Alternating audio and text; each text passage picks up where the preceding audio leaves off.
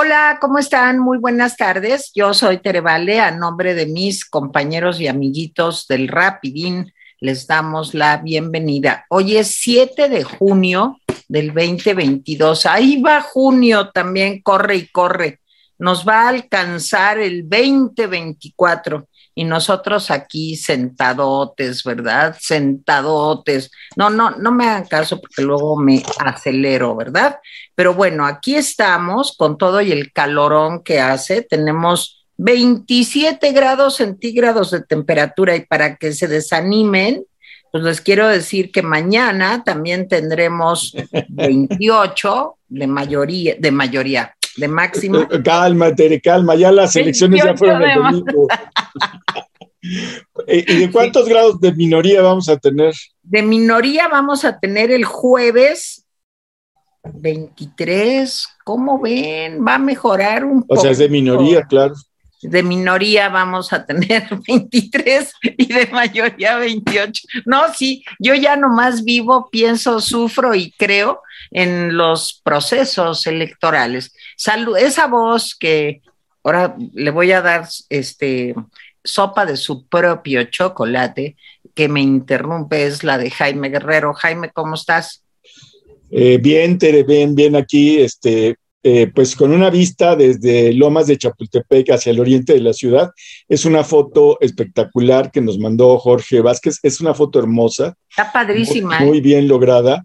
Este, Le doy la bienvenida a Mónica Uribe, que por cierto subió una, una foto de ella en Facebook en donde se ve toda su belleza y plenitud. Oigan, de veras, yo ya no sé cómo pedirles que me manden fotos, Mónica, Uribe. Pues esa, esa foto, tú tienes fotos tuyas, Mónica, mándalas. Sí, sí, sí te mando. Ayer subí la foto aquí de los tres mosqueteros de hoy y me encontré una foto que está muy bonita, Mónica, digo, no puede ser de otro modo porque es muy bonita, pero de hace como, no sé. 400 años. Sí, tenías 15 años, Mónica. ¿Dos conejos? No, no es cierto. ¿Dos o tres conejos? Fue de cuando empezó el rapidino, o sea, hace tres años. Hace tres años. Llevamos tres años aquí duro y dale y duro y dale y los necios aquí siguen. Bienvenida, doctora Mónica Uribe, ¿cómo está usted? Muchas gracias, bien, acá soportando el calor, pero sin tanto calor, la verdad. Oye, ¿y los santos y los demonios de hoy? Hoy está, hoy es un santo así como que yo no conocía, ¿eh? la verdad, a pesar de que es un fundador. San Antonio María Granelli, que fue obispo de Bobbio en Italia, que fundó las hijas de, de María Santísima del Huerto. Primera vez que oigo esta congregación y fue un, un, obispo muy apegado, como teología de la liberación, si ser teología de la liberación, porque no existía. Era muy, muy de, de, la onda Don Bosco, más o menos esa onda, o sea, mm. los pobres, la educación y ese tipo de cosas. Yo de verdad no lo conocía. Vivió entre 1789, o sea, el año de la Revolución, y 1846, o sea, murió antes de la reunificación italiana. ¿Y por qué es santo? Pues por fundador básicamente y por su apoyo a los pobres, no es de, de esos milagreros ni nada, por eso yo no lo conocí. A ver, ha habido una disminución de santos en el mundo, ¿no? Digo, lo pregunto en serio, cada vez hay menos santos. No, lo que pasa es que todo depende de, eh, de las personas que postulen a los santos. O sea, puede haber santos que pues, uno ni se entera, pero si los postulan. Hay muchas postulaciones que están en, la congregación para la causa de los santos que nunca llegan a ser santos, que nada más se quedan en lo local. Beatos, son beatos. Son beatos. Es que hay tres grados, siervo de Dios, Ándale. beato y santo. El siervo de Dios es cuando apenas va a iniciar el proceso de canonización en donde dicen, no, pues este sí hizo milagros o tuvo una vida muy ejemplar o este tipo de cosas, ¿no? Para beatificarse necesita un milagro y eso implica nada más el culto local dentro del país o de la diócesis. Okay. Y cuando se hacen santos, cuando ya los canonizan, es culto universal, es culto para toda la iglesia. O para sea, ser beato necesitas un milagro, para ser santo necesitas dos. O sea, los beatos de los partidos políticos ahorita si alguno le gana a López Obrador, eso inmediatamente por ser un milagro, ¿sería ya santo? Depende si está vivo o está muerto. Uno. No, yo espero que estén vivos, por favor. Es que no puedes hacer ningún proceso si están vivos. Bueno, hubo Sí, una sí. monjita que nunca he sabido quién es, que fue fundadora de una congregación que dejó una cuenta de cheques para su proceso de canonización. porque Mira, era buena, buena de aureola eléctrica. Entonces, fue previsora la mujer. Me parece Bueno. Entonces, primero tiene que estar muerto y tiene que proponerlo alguien dentro de la iglesia. Pero ¿por qué muerto? ¿Por qué no se puede ser santo en vida? De veras eso es de mal gusto. no entiendo, ¿eh? ¿Por Porque qué? es de mal gusto. Ok. ¿Por qué te van a trepar un altar si estás vivo? Pero si tú haces el milagro de ganarle a Morena, por ejemplo, y entonces ya en ese momento te canonizan, ¿por qué tienes que Más bien puede ser santo laico. Y luego, después de que se le pruebe un milagrito, ya que esté muertito, este, pues ya puede ser canonizado. Pero primero, primero, primero, tiene que ser el milagro. Segundo, pues la, ahora sí que popularmente, incluso en, en tiempos de los cristianos primitivos, a veces hay mosaicos que tienen que la aureola no es redonda, es cuadrada. Ah, y eran los que se les consideraba santos en vida. ah, bueno, pues entonces sí hay chance. Sí hay Pues, chance. para los primitivos, pero, pero ya no, porque No, hay. pues para los primitivos, ahí en Morena hay un chorro de primitivos. y Pues yo diría que preprimitivos. Está así de primitivos. Oh, Morena. sí. Harto Oh, sí. primitivo. Rústico Bueno. primitivo. Ya, veo muy difícil lo de la santidad, ¿eh? Digo, todavía no pierdo la esperanza. No pierdes la esperanza, pero sí No, está. no puedo dejar un fondo, el fondo serían como de tres pesos para mi santificación o pues para la caja, porque tienes que mandarlo todo en cajas. en cajas. Sí, tienes que mandar documentos, testimonios, son cajas y cajas las que se mandan. Pero no ataúd, no ataúd. no, no, no, cajas normales de cartón. Pues, ataúd no te, no te alcanza con tres pesos, No, no alcanza. ni papetate. Bueno, el, el ataúd holográfico, mejor. Bueno, ya no me hagan caso. Es, miren, es martes, es la hora, tengo la presión baja, entonces no, no pidan más. La pobre de Mónica todavía que me pastorea, pero Jaime ya está, ya, bueno, le va a dar el síncope, el síncope turulaco, como diría Mónica Uribe, Exacto, la turulaca. la turulaca. Adelante, Jaime, para que ya no Bueno, este, pues si hay siervos de la nación, puede haber beatos del bienestar, Claro, es una gran idea. santos del bienestar, y yo de veras creo que López Obrador debería volverse santo, deberíamos Sí. volverlo santo en las condiciones que Mónica habló. Este, eh, Pues es que no hay modo de otro. así es, deberíamos proponerle, oye, ¿y no has pensado que a lo mejor te conviene más que tu legado sea que sea santo? Pero Sí. fíjate que sí podría ser, porque ya ha hecho un milagro. El No, milagro. hombre, muchos milagros. no, el de la multiplicación de los pobres. Así es. O sea, Creo, teníamos creo que unos, no era la idea original de Cristo, pero está bien. La multiplicación de los pobres, claro. pero la un milagrote. Oye, a mí me parece un milagrote y lo Bueno, han un antimilagrote. Sí, el San Andrés Manuel, No, patrón de la Sí. multiplicación de los pobres. no, y además te voy a decir, ha revivido muertos en las votaciones, uh, revivió, pero no uno, Lázaros, todos los pero que quieran. muchos, muchos muertos revivió para votar por Morena. Eso es otro milagro. Yo y creo aparte que- otro aún más importante, hace que los perros voten, la votación ándale, de los perros. ándale, sí. Y sí, los sí. gatos también, pero Entonces no yo cuenta. creo gatos que- tiene muchos, los ha adoptado, ha ido adoptando el gato feliz. Sí, yo, yo creo que eh, hay suficiente causa. Nada más hay una pequeña condición que tiene que cumplir que, para que sea santificado. Yo le voy a sugerir que la cumpla. ¿Cuál? Haría padre. Pues la única que hay que hacer para, para que pueda iniciarse el proceso. Ay, Teresita. No, qué malas personas son. Es que, fíjate, yo todavía de buena fe hablando de su santificación, sí lo puede uno proponer, ¿no, Moni? Sí, claro. claro, pero tiene que estar en el otro barrio. No, yo eso no, no se lo deseo a nadie todavía, nunca, nada, aunque sea atroz. Mejor vámonos a otros temas. A ver, de la este fraternidad, de la fraternidad universal, por favor. No, no, a ver ya, Teresa, aplácate. Este, mira, hoy eh, el senador Marco Rubio, este, pues dijo, eh, pues qué bueno que no viene el observador a la cumbre de Los Ángeles, de Los Ángeles, porque de todos modos va, a venir como apologista de la tiranía, así que qué bueno que no, que no viene. Sí, dice, viene a defender a un este, tirano en Cuba, un dictador asesino en Nicaragua y un narcotraficante en Venezuela. A mí, Marco Rubio me cae muy mal, pero pues ya vieron que se alegró de que no fuera. Y Bob Menéndez, pues más recatado, dice, pues qué triste que el mandatario mexicano se ponga del lado de dictadores. Eso, allá es el ambiente de, de la cumbre. Y, y, sobre el ambiente de la cumbre, pues ya vieron que Marcelo Ebrard pues, dio su conferencia de prensa y dijo que están buscando hacer jóvenes construyendo el futuro en Estados Unidos.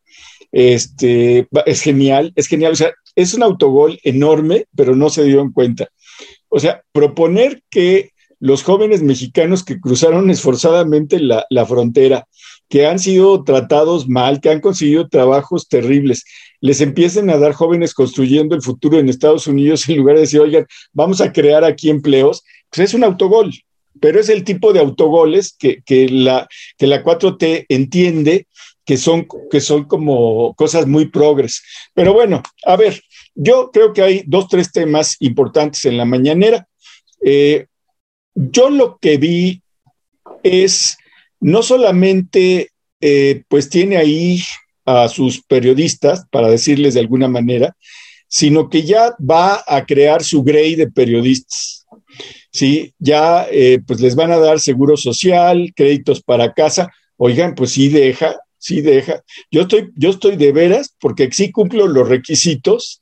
Yo voy a proponer que los rapidines en bloque eh, nos declaremos periodistas independientes porque damos, damos, de veras cumplimos los requisitos y no tenemos que estar muertos, por cierto.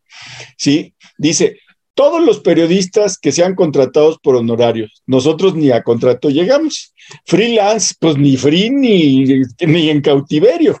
Redactores y corresponsales independientes, eso sí lo cumplimos. Y se pueden enviar su solicitud para tener seguro social y para créditos de casa. Pues, ¿saben qué? Sí, vamos a hacer la facción rebelde dentro de los seguidores de... De veras, en serio, eso es un descarado ejercicio de cooptación que hizo López Obrador en la mañana con 760 millones de pesos que no tiene derecho a utilizar para cooptar pero lo está usando para cooptar. Pero Jaime, me pareció, me pareció escandaloso, escandaloso el ejercicio y además le dijeron aún, este es un periodista este, con una larga trayectoria, bueno, pues tan larga que yo no lo conocía, perdón mi ignorancia, yo soy muy ignorante. Entonces se subió y dijo que qué bueno que ya los periodistas podían tener acceso al seguro social sin tener que ser siervos de los intereses mercenarios. Ándale, pues sí. Ahora van a ser siervos del, o beatos, ¿no? De la nación, pero bueno. No, beatos del bienestar. Beatos del bienestar. Soy una beata del bienestar. Sí, y por eso estás vestida de blanco. ya es para mi canonización. Así es, así es. tres años y ha estado fuerte. Sí, bueno, pues ese es el primer tema que yo vi. Espero sus opiniones. Sí, me pareció, este, pues dije, en un descuido y hasta nos, nos admiten este, ahí como periodistas jodidos, ¿no? Es ya nuestro último recurso. Me río porque no ven ustedes las caras que va poniendo Mónica Uribe conforme va avanzando este discurso tenebroso de Jaime Guerrero, pero no, no es tenebroso, es, fue un ejercicio de cooptación descarado. la clientela periodística.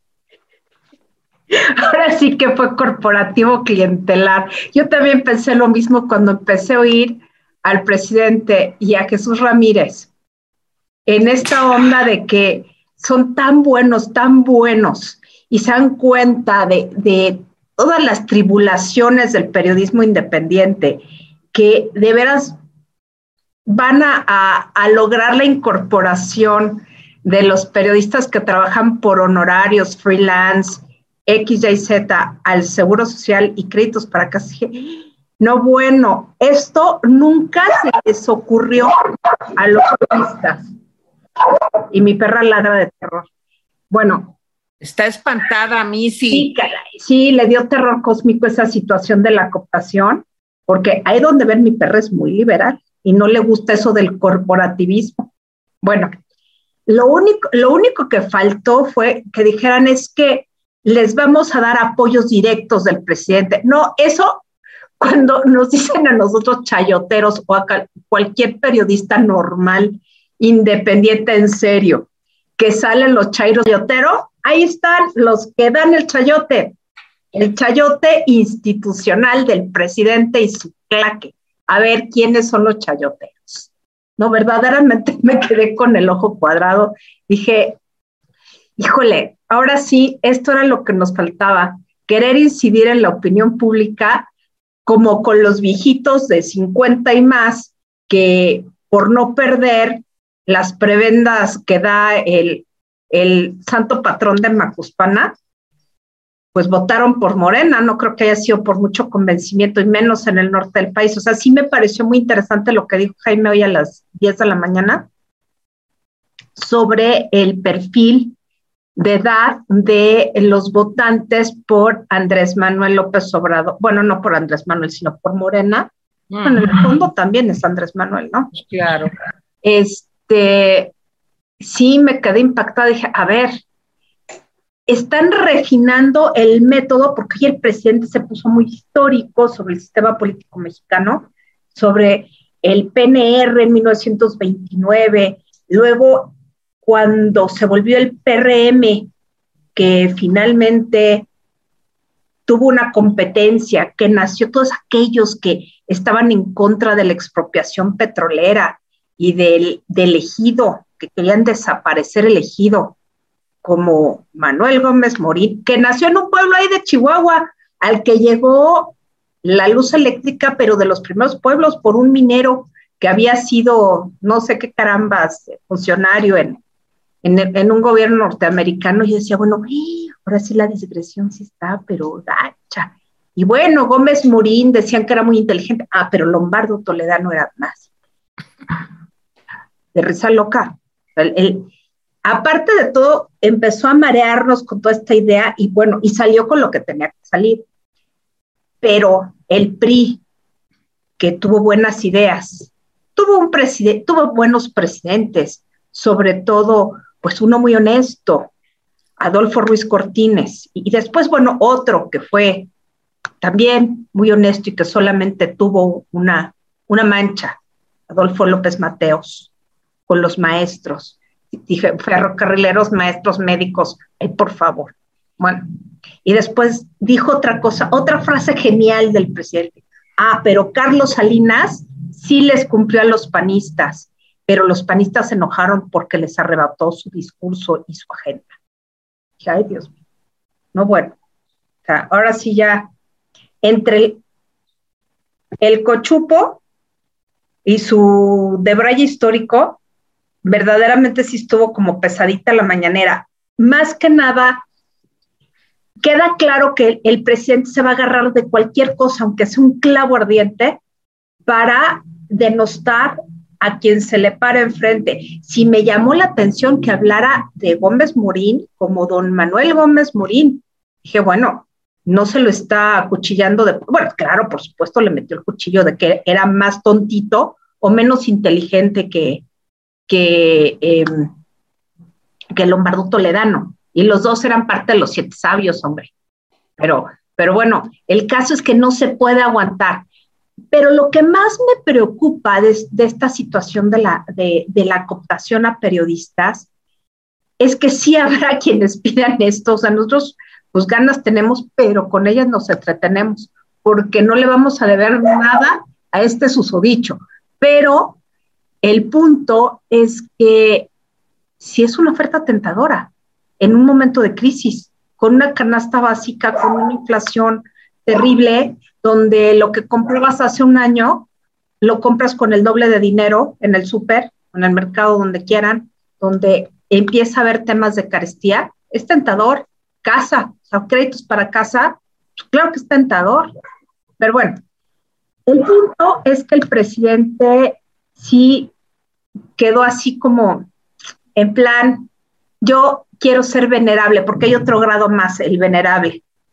El venerable, quiero ser el venerable porque soy tan bueno que ya me va a salir la aureola y voy a proteger a los periodistas. No dijo de seguridad para los periodistas, que es lo que le están pidiendo. A ver, señor, nos están matando. ¿Para qué queremos, para qué queremos una casa si nos están matando? Es, es como, como demencial. Y bueno, eh, otro punto que me llamó la atención fue eh, que invitaron a un periodista, no vi el nombre, no, no me enteré, ya mayor, que hablaba del outsourcing en los periódicos y del pago por, por honorarios. O sea, fue una crítica a las casas editoriales por sus regímenes de pago, pero regímenes, perdón, pero em, creo que los periodistas también son profesionistas independientes y en general eso es común, el pago por honorarios. Entonces, realmente se vio la demagogia con respecto a un sector que no le es tan favorable sí hay esa, esa parte de, querer cooptar la opinión pública y moldearla según su agenda. Y esto es muy peligroso. En la segunda parte me gustaría hablar de la COFEPRIS y de, y de, este y de que no hay vacunas para niños de 5 a 11 años. Y hay brotes de polio y hay una serie de cosas. En fin, Tere. Miren, yo quiero leer los nombres de un, del consejo que está viendo el asunto de cooptación de periodistas. Bueno, de pseudo periodistas. El consejo que tomó estas decisiones está conformado por Enrique Galván, Fernanda Tapia, a quien conozco bien y me cae bien y es muy chistosa, José Rebeles, Nancy Flores y Rubén Villalpando, ¿eh? y que entonces hizo un cálculo de acuerdo al salario mínimo y se va a mantener un fondo también para su retiro y se está en pláticas para que puedan obtener créditos para la vivienda. Bueno, eh, este apoyo es para los periodistas que están por honorarios y para corresponsales, así como redactores. Yo creo que sí, Jaime, es una aportación la que has hecho el día de hoy. Debemos de acogernos a esta ayuda invaluable eh, en este programa de Sembrando Cooptados. O sea, sembrando clientelas. Yo creo que esto es algo de veras que a lo mejor ya nos merecemos a, estas alturas de la vida. Bueno, es, bueno, pero además les voy a decir una cosa, lo que pasa es que es muy ingenuo lo que está haciendo, es, es pues sí, puro populismo, porque no va a cambiar la opinión pública a modo como él quiere, porque tenga esta clientela. O sea, estas personas, pues no trabajan en, medios realmente que puedan incidir en la opinión, son muy chiquitos, eh, en fin, y pues sabemos que ya los tiene ahí sin necesidad de cooptarlos, van todos los días a la mañanera, muchos de ellos ahí están. Entonces, es triste, pero pues así son todos los gobiernos autoritarios, ya les he contado eh, y hay muchos videos donde se ve cómo eh, Hugo Chávez decía, este, no, aquí se va a respetar la libertad de expresión y cada medio de comunicación se respetará su línea editorial. Y luego corte a Radio Caracas Televisión, sex propia, estación de radio fulana, sex propia, la otra, sex propia. Y claro que tiene Maduro pues una serie de periodistas que son parte de la corte y que están pues lanzándole loas y aplausos y, y vítores y diciéndole que es lo máximo. Entonces, bueno, el intento es lamentable y es ingenuo pero pues así lo aconseja el señor Jesús Ramírez. Entonces, pues ojalá y les vaya bien. De lo de Cofepris es muy triste porque eh, nuevamente eh, se habla de que Cofepris eh, terminó ya con la enorme corrupción que existía antes. Esas empresas, voy a citarlo textualmente, perversas, eran empresas perversas que tenían secuestrado a este organismo. Qué triste lo que está diciendo, porque ahí hubo gente tan destacada y tan honorable como la doctora Mercedes Juan, que luego fue secretaria de salud y que de veras hicieron un trabajo impecable en Cofepris para que los productos milagro, para que no fueran autorizados, eh, pues eh, disfrazados de alimentos, una serie de sustancias, de productos que podrían poner en riesgo la salud de los mexicanos. Es un trabajo incesante y que hay que irle a la mano, pero nuevamente levantar falsos, hablar de una terrible y perversa corrupción cuando no tienen una sola denuncia en contra de alguien. Y me preocupa mucho que como COFEPRIS, pues es aliada ahora del gobierno, acuérdense que depende también del destacado médico y científico Hugo López Gatel, pues ahora sí que estamos en manos de esto. Lo que decía Mónica de las vacunas es gravísimo. ¿Cuándo han vuelto a, oír ustedes que hay una campaña de vacunación, que tienes que llevar la cartilla de los niños, que tienes que estar pendiente? Pues no, ya no hay nada de eso. ¿Para qué hablamos de los migrantes? Que es un tema pues, que a nadie le importa, ¿verdad? pero la cantidad de personas que están viviendo en el territorio nacional y que llegan de distintos países, comunidades, etcétera, que no tienen vacunas de nada, niños especialmente, pues debería de ser una alerta importante por ellos y también por todos los mexicanos que tenemos tratos con ellos. No quiero ser ave de mal agüero, espero que no se vaya a desatar una epidemia, eh, pues por que no hay las vacunas básicas que se tienen que poner durante la infancia a los niños.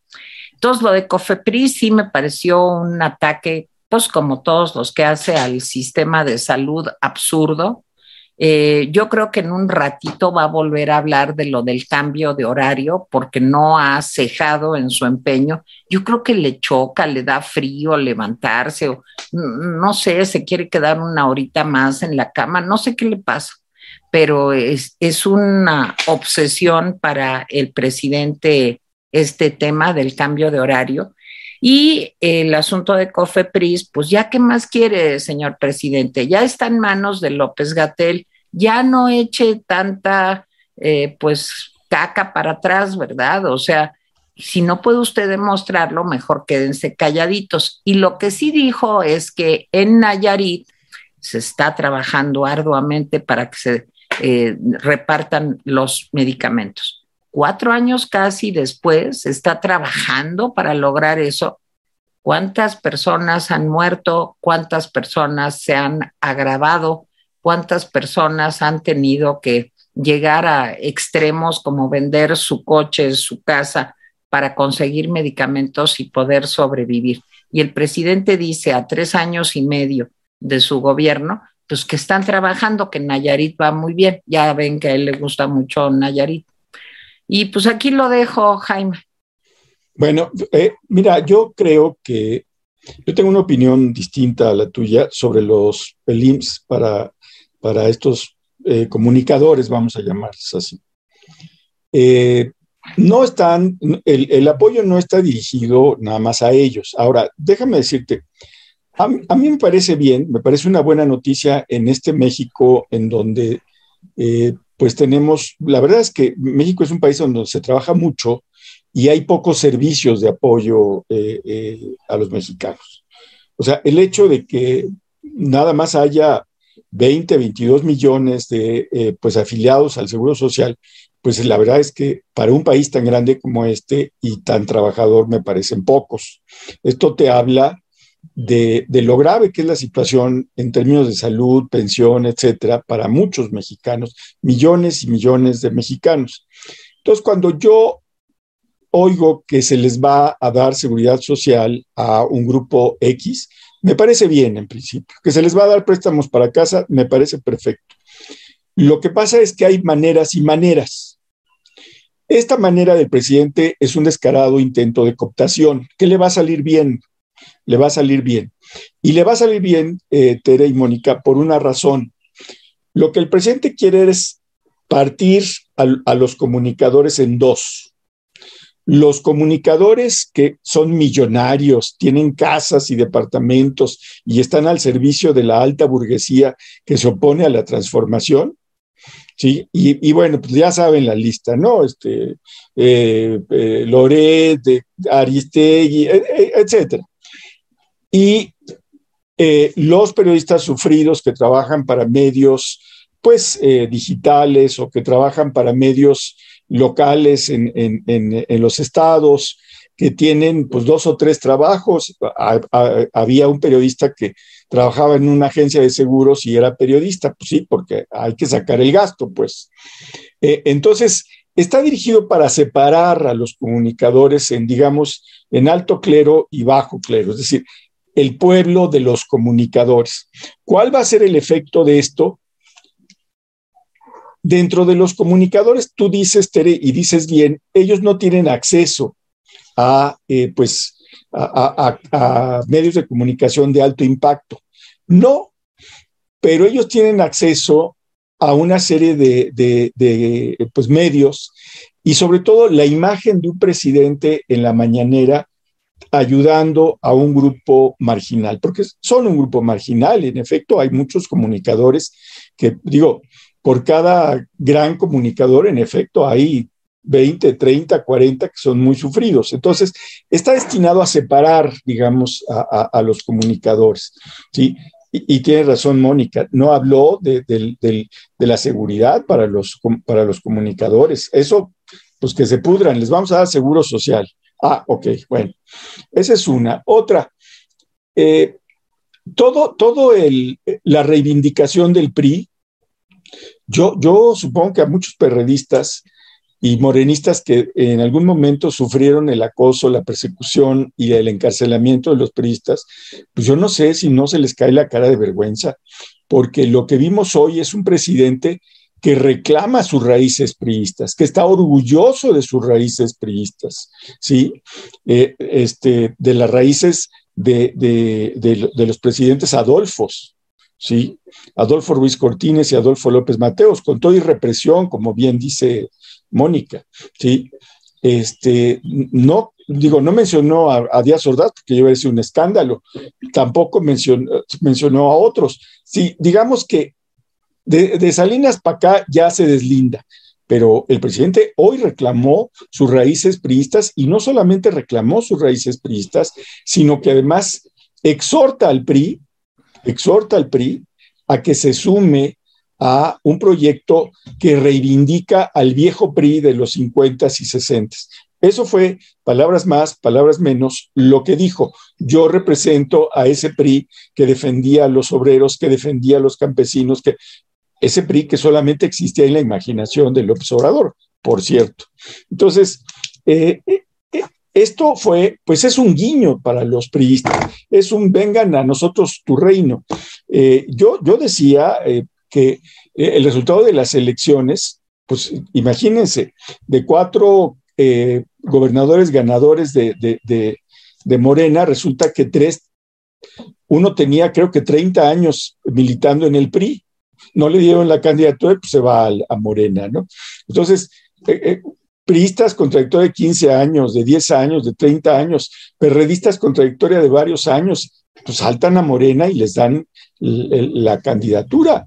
Entonces, ahí no, no hay eh, más que el interés. Después de estas elecciones vamos a ver cómo se pone el asunto de, eh, pues el, el, el drenado que está haciendo Morena de las huestes, pues priistas sobre todo, pero también perredistas y hasta panistas.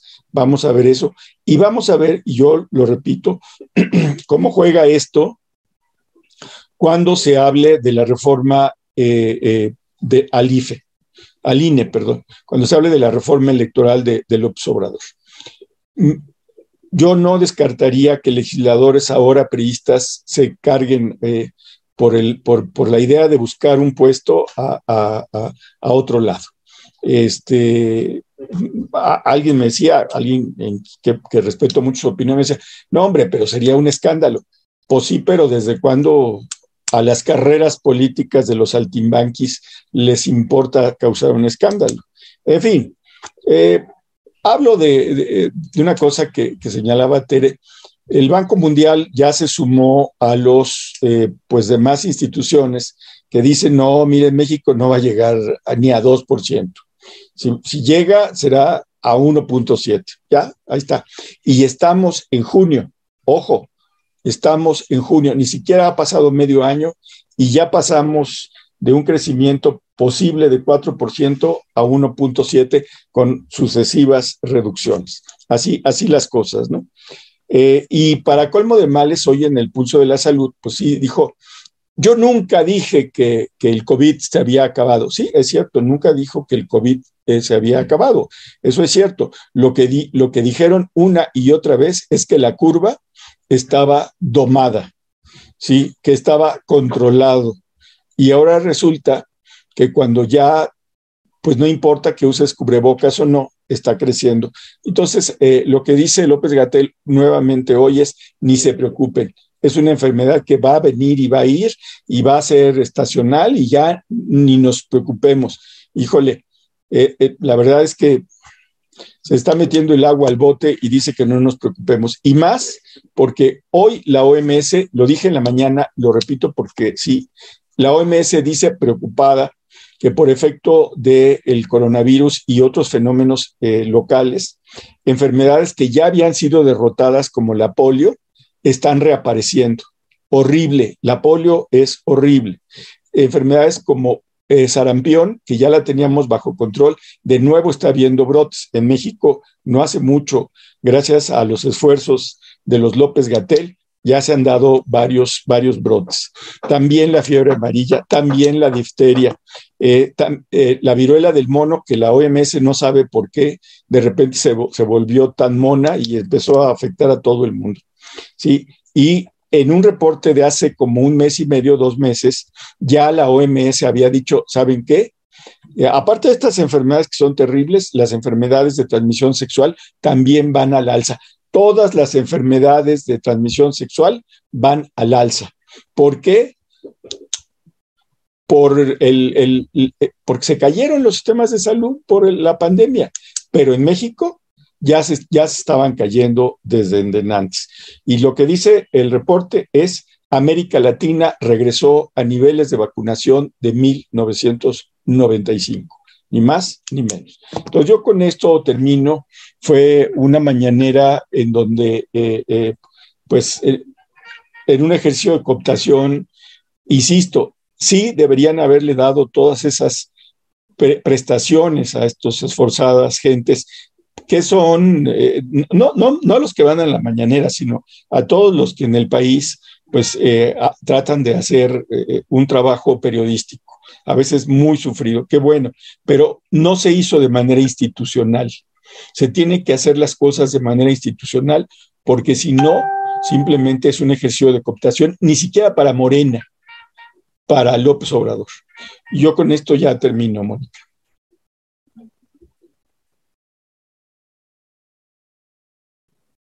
Bueno, yo quería este, hablar sobre el Alejandro Sbarch, que me llama mucho la atención, que me da esta gracia, el esfuerzo que hace el pobre hombre para ocultar su acento cubano. Es, es algo así que me da como ternura. Digo, bueno, este, pues, el intento le hace el cuate. Que sus credenciales para dirigir la COFEPRIS, pues, no eran las que tenían que ser. No. Me llama la atención que hablen de 32 funcionarios que fueron removidos y que eh, finalmente em, fueron removidos por cuestiones de corrupción. ¿Será o no será cierto? Es algo que, creo se inscribe en una forma, en la necesidad que tiene la Secretaría de Salud de justificar los despidos bajo el amparo del discurso presidencial anticorrupción. Cofrepris realmente tiene un papel importante, sí, sí lo tiene, porque eh, todos los medicamentos, todas las farmacéuticas tienen que pasar por ahí. Si Cofepris no acepta un medicamento, pues no entra al país y punto, se acabó. Y justamente dentro del discurso presidencial es un arma política. Es un arma política porque es Cofepris la que ha dado la alarma, por así decirlo, de las farmacéuticas que no se han, eh, pues, plegado a los deseos de López Obrador, por costos, por una serie de cosas. Y justamente es Cofepris el, el ente administrativo que le ha dado el, ahora sí que la extrema a la industria farmacéutica mexicana y que gracias al COFEPRIS, pues va Marcelo Ebrard de paseo a la India a conseguir medicamentos que quién sabe si funcionen para la, genética mexicana. Eso es un hecho. Entonces, eh, creo que no podemos perder de vista las acciones de COFEPRIS porque justo es el, el cuello de botella que ha impedido que ciertos medicamentos sean comprados o recomprados, porque ya se les conoce, pero les ponen trabas, y creo que Alejandro Sbarch es más que nada un, ariete de, de López Gatel dentro de la institución. Es decir, están actuando de una manera coordinada para copar todos los espacios de la Secretaría de Salud. Y esto no significa que Alcocer tenga que decir ni, ahora sí que ni pío, porque Alcocer no es el que manda. Esa es una realidad. Alcocer está ahí pues, porque es parte del gremio médico. No, no creo que, que, realmente eh, el, el, gremio en general, independientemente de las especialidades, estén muy de acuerdo, tanto en medicina privada como en medicina pública, con todo lo que hace este hombre. Pero lo de Svarchi no deja de llamar la atención. 32 personas fuera. ¿Por qué? O sea, nos dicen que pues, por corrupción, pero ¿qué quiere decir eso? No hacían bien su trabajo, este, recibieron dinero de, productores, eh, dieron permisos que no debieron haber dado. ¿Cuál es el punto? Porque eso sí nos interesa saber. Ahí sí es necesaria, indispensable la transparencia en la gestión de proyectos, porque es nuestra salud. Y este ha sido un tema que invariablemente ha sido una de las espinas en el pie de, López Obrador, porque la gestión de la salud, desde la provisión de medicamentos hasta, ahorita me acabo de enterar de un compañero de la escuela con cáncer en colon, que finalmente está siendo atendido en el FUCAM porque el medicamento que necesita no lo tiene el Seguro Social ni lo tiene el ISTE. Esto es grave. Es grave, sobre todo si ha pagado sus cuotas durante años y no puede hacer uso del servicio porque no hay el medicamento.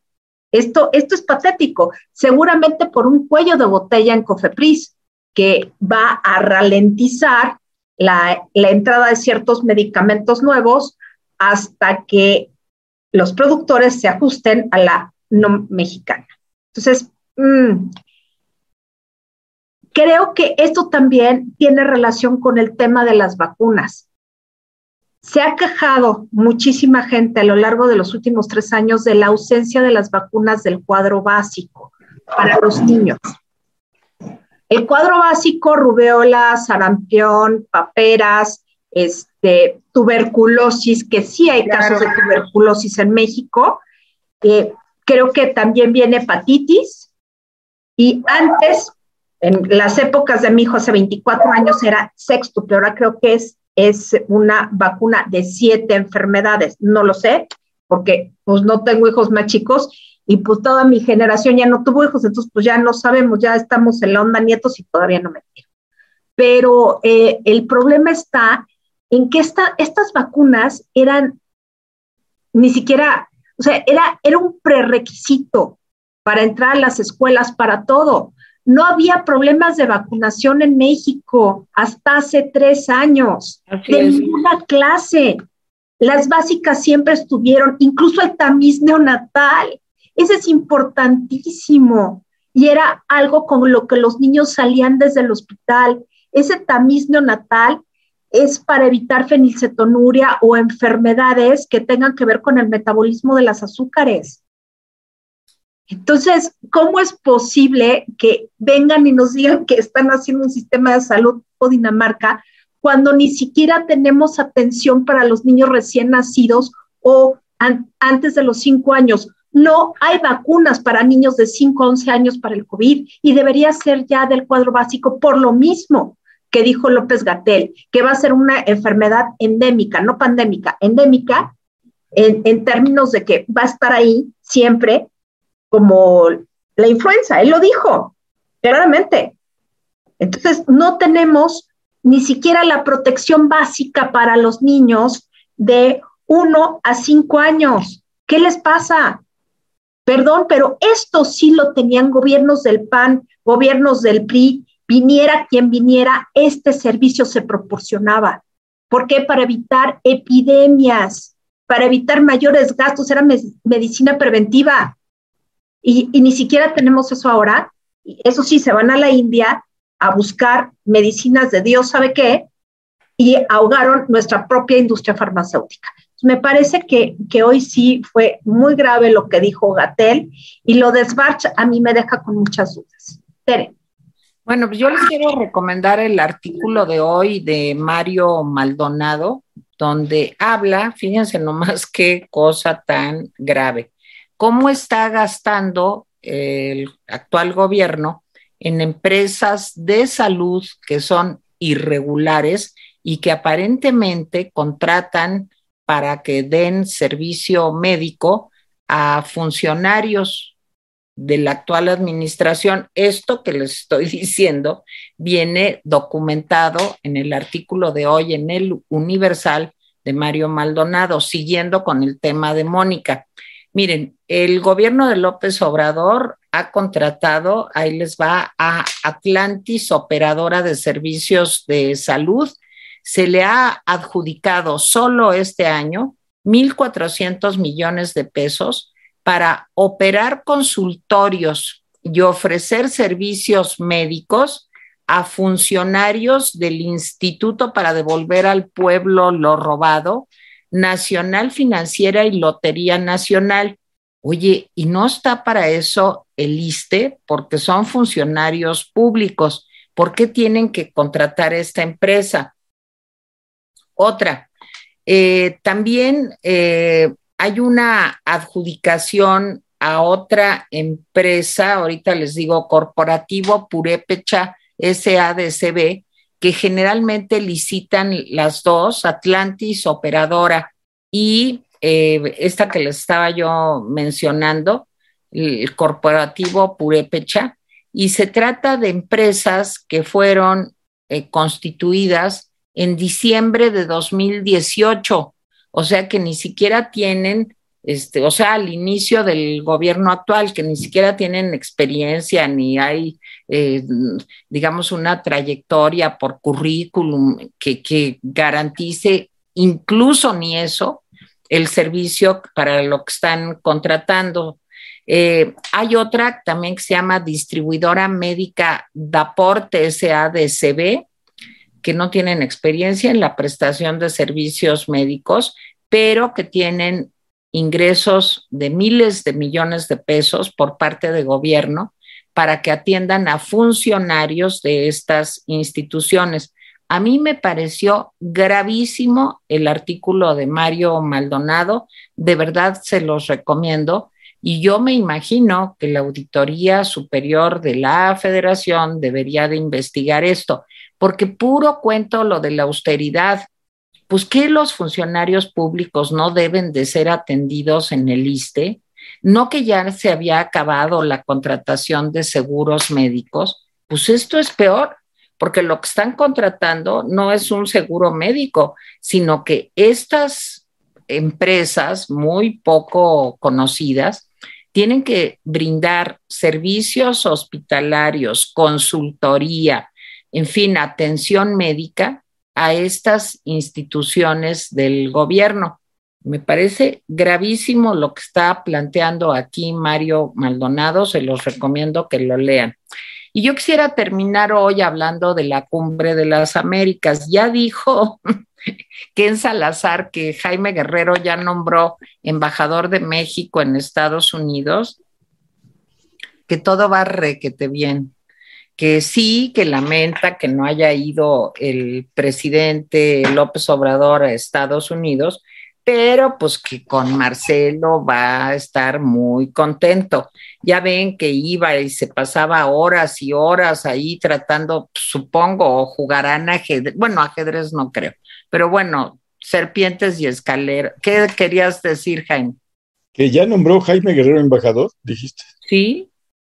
¿Ah? ¿No nombraste a Ken Salazar embajador? Sí, sí, lo nombré, de eh, embajador de López, de, sí, de López Obrador en Estados Unidos, sí, lo nombré. Pues, digo, te estoy dando el crédito. bueno, tienes razón pero sí me equivoqué en algo. No es embajador de México en Estados Unidos. No, no. Es, embajador de López Obrador en Estados Unidos. Sí, eso dije exactamente. Está bien, está bien, está bien. Sí, y lo reafirmo total. Me parece que tuviste la sensibilidad de encontrar realmente el cargo que desempeña el señor Ken Salazar.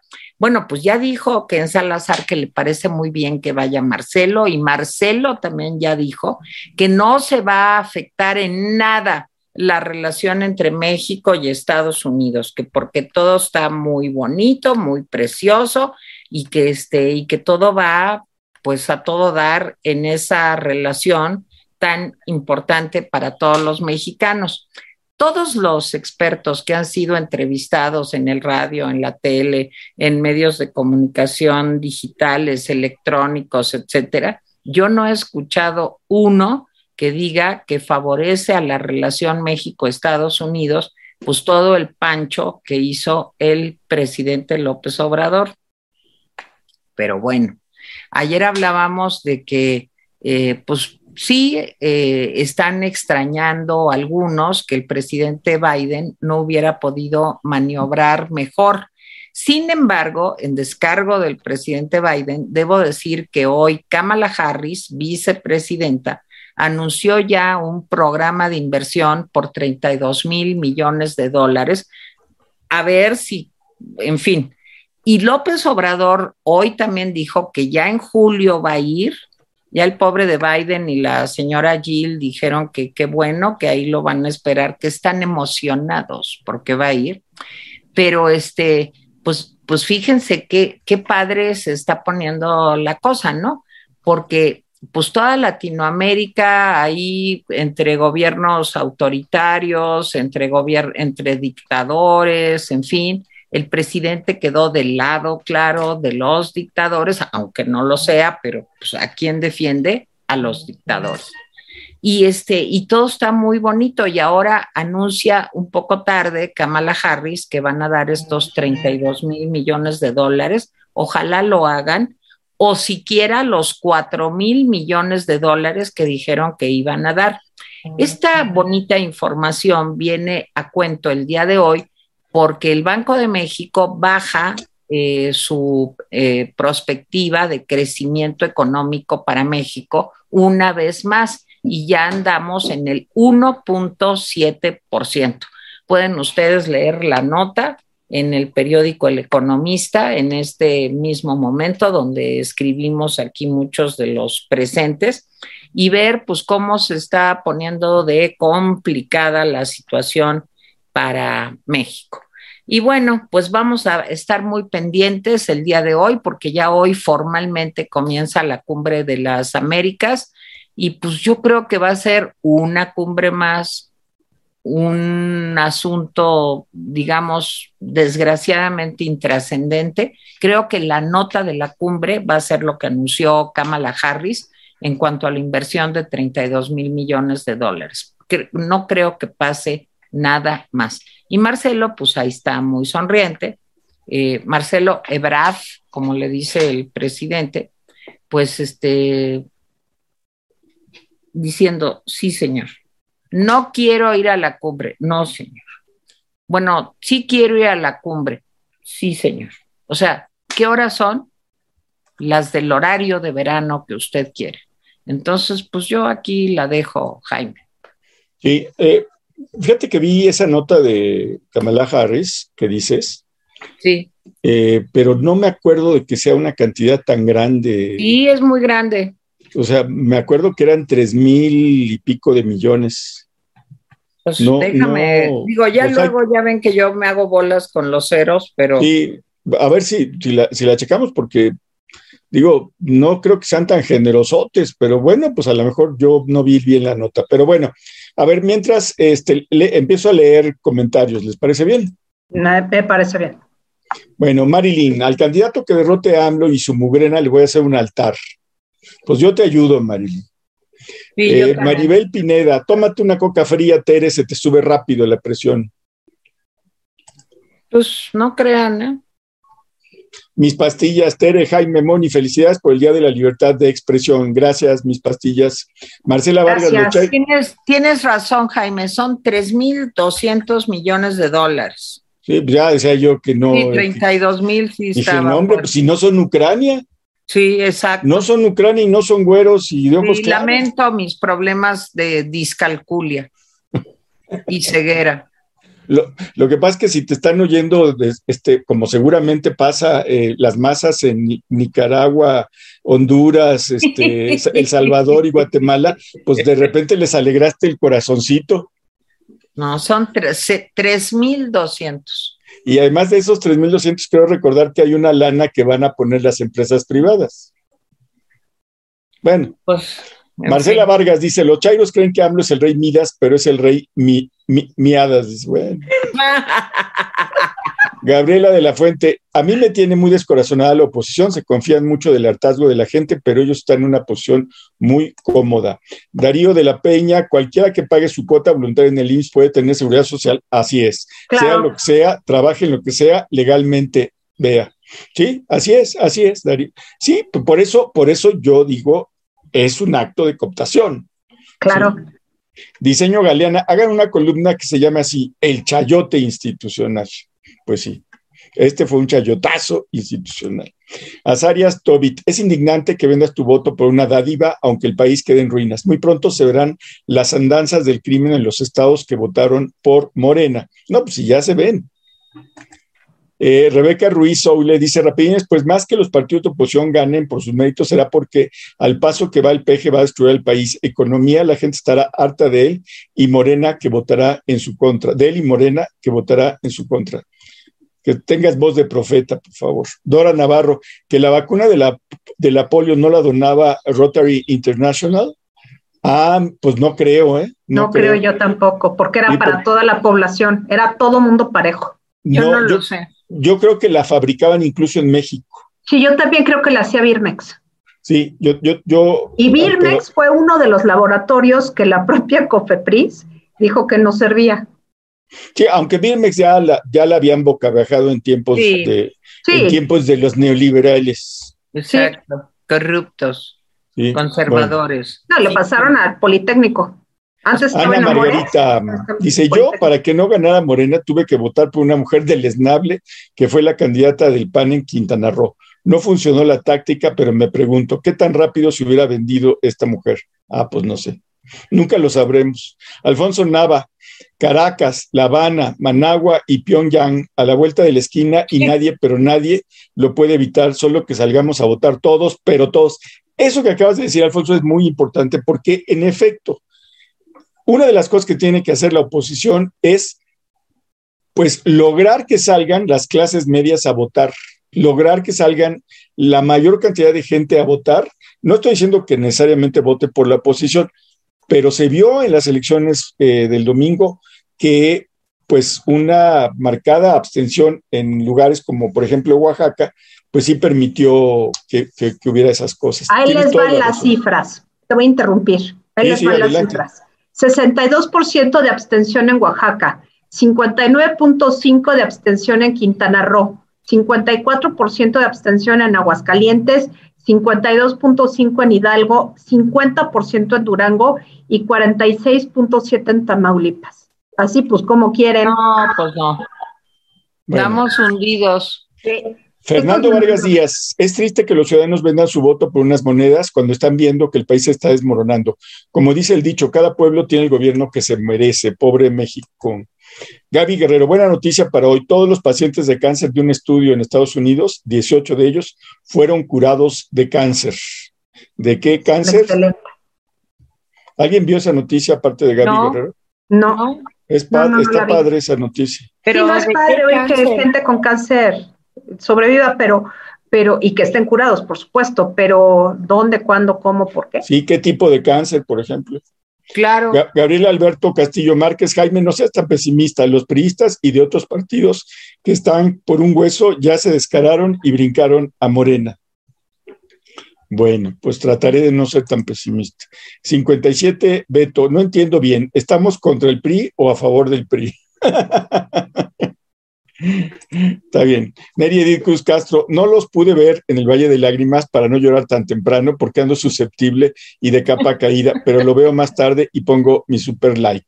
Oigan, bueno, de veras ahí te vas a dar cuenta de que Tere no me defendió como debió haberme defendido. ¿A quién defendí, Jaime? No, no quiero, de, traiciones no quiero hablar. No, pero el programa estuvo muy bueno. Este, me parece que los dos invitados, no por mí, por supuesto, pero los dos invitados que, tuvo Tere y el colado de Jaime Guerrero, pues este, los dos invitados son gente que sabe mucho. Eh, uno es un hombre que se ha dedicado a las encuestas y al análisis, que es Federico Berrueto, y el otro es un hombre que se ha dedicado con pasión a la política, sí, Guadalupe Acosta Naranjo. Entonces, sí, Teresa estuvo muy bien. y eh, Jaime también vestida de beata, de beata de blanco. se le caía el micrófono cada rato así, ¡puin, puin! pero pequeños detalles. Sí, y Jaime estuvo igual de latoso que siempre, entonces estuvo divertido el programa, de veras véanlo, y se habló pues de la lectura de tres puntos de vista distintos, el de Federico Berrueto, eh, Guadalupe Acosta Naranjo y Jaime Guerrero, después del 5 de junio. Entonces, creo que vale la pena que lo vean, les va a gustar. Está en Atypical TV. Bueno, nos dimos sillazos, este, Guadalupe Acosta Naranjo y yo, pero pues no, no, espero que no le hayan dolido los míos, los de él, pues sí me medio me dislocaron un hombro, pero pues, y es, y Tere, yo esperaba que le diera con su silla por la espalda, pero pues no. No, no, no. No, dice que me la pasé diciéndole, ay, Guadalupe, eres mi amigo, te quiero. Fíjate, fíjate, fíjate, con todos fui igual, con todos, porque yo soy una persona. Como dice la canción, con todos menos conmigo, Tere. No es cierto, no es cierto eso. Véanlo para que saquen ustedes sus conclusiones. Y, van a, vas a ver lo que te van a decir. Bueno, Teporingo opina y comenta, Cofepris ha sido hasta ahora por su capacidad y ahora es un riesgo que remuevan al personal. Cofepris es supervisado por diversos organismos, tales como FDA y otros. Yunuen, sugiero que no nos desunamos más, que si está bien o no, eso no es para el momento. Tenemos que unirnos. Eh, C. Contreras, el antiguo PRI representa a AMLO y dinosaurios, el nuevo PRI no es morena y quiere AMLO extender sus tentáculos al nuevo PRI para absorberlo y extinguirlo muy sutilmente. Rogelio Díaz, los morenistas votaron por lo que tanto critican, el PRI vestido de otro color, o sea que regresaron al PRI que tanto odiaban, solo que ahora más descarados y más corruptos. María Ortiz, aquí en Jalisco sigue el Seguro Popular dando muy buena atención, por eso los habitantes de mi estado no han notado que López tiene el sector salud por la calle. Los asegurados se atienden en el sector privado. David Méndez, la oposición puede ganar en 2024. No es lo mismo que decir va a ganar. es cierto, es, es, es, pertinente tu aclaración, David. Mientras sigan como dirigentes Alejandro Moreno, Dante Delgado y Marco Cortés, eso no va a pasar. Eh, Leticia Dorante Sola Rapidines, ese instituto para devolverle al pueblo rodado es mera fachada que sirve para robar a los ciudadanos. Claro. Arena Marisol, saludos estimados rapidines, en Edomex nos está pasando lo mismo, hemos aportado toda nuestra vida laboral y ahora no tenemos nada y nos siguen descontando. Pues sí. Irma Stover, en Colombia hay una región llamada Dinamarca, me imagino que a esa se refiere. Ándale. no, eh, se llama Cundinamarca. ¿Se llama qué? Cundinamarca. Cundinamarca. Sí. Ok. Entonces aquí se va a llamar Mex Dinamarca. Sí. Eh, Antonio Aguiar García, mis vecinos que tienen negocios, ninguno vota. Pues, a ver, Gabriela hizo una encuesta. Gabriela hizo una encuesta. Déjenme ver cómo va la encuesta. Este, porque me parece, dice, a ver, la encuesta. Si no han votado, voten, por favor, y, pongan su like, eh, eh, dedito arriba. Eh, la encuesta dice lo siguiente. Después de los resultados del domingo, ¿crees que la oposición pueda ganar 2024? Pues el 71% de quienes votaron dijeron que sí, ¿sí? Y el 28% dijo que no. Ya son 72, 28. Bueno, pues ahí está. Este, tenemos un, son rapidines optimistas. Pues miren, a ver. Creo que ya está todo. Pues no nos dice Gabriela desde dónde nos, nos hablan. No, nomás eh, déjame, nomás déjame comentar algo. Miren, yo creo que podríamos, teniendo optimismo, decir que la moneda está en el aire, que va a depender de todos nosotros, no de más, no nada más de los partidos políticos, sino de qué tan activos, presentes, comprometidos y qué tanto reclamemos los ciudadanos. Yo creo que de eso dependerá. Si seguimos así todos de que, ay, no, no voy a votar, ay, ya, ¿para qué voy? Los datos que estaba dando Mónica son terribles. Salgamos a votar, tengamos compromisos, levantemos la voz. Perdón, pero solo así. Y si no nos comprometemos todos, esto no va a caminar, ¿eh? de veras. No nos quejemos luego. Muy bien, muy bien, estoy de acuerdo. Tere, Mónica, ¿algo más? Pues eh, plática el domingo sobre mujeres renacentistas. Este, al rato subo la información. Eh, es domingo seis y media de la tarde por Zoom.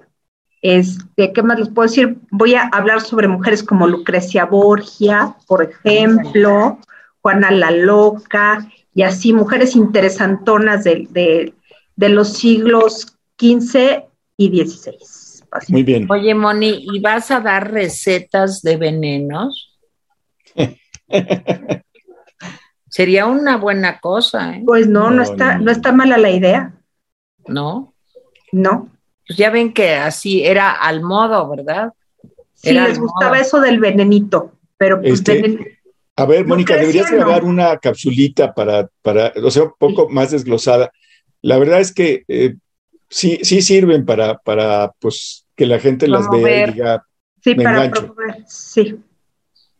Entonces el próximo domingo, pero les paso luego la información y la capsulita. ¿Domingo a qué hora? Domingo seis y media de la tarde. Ok.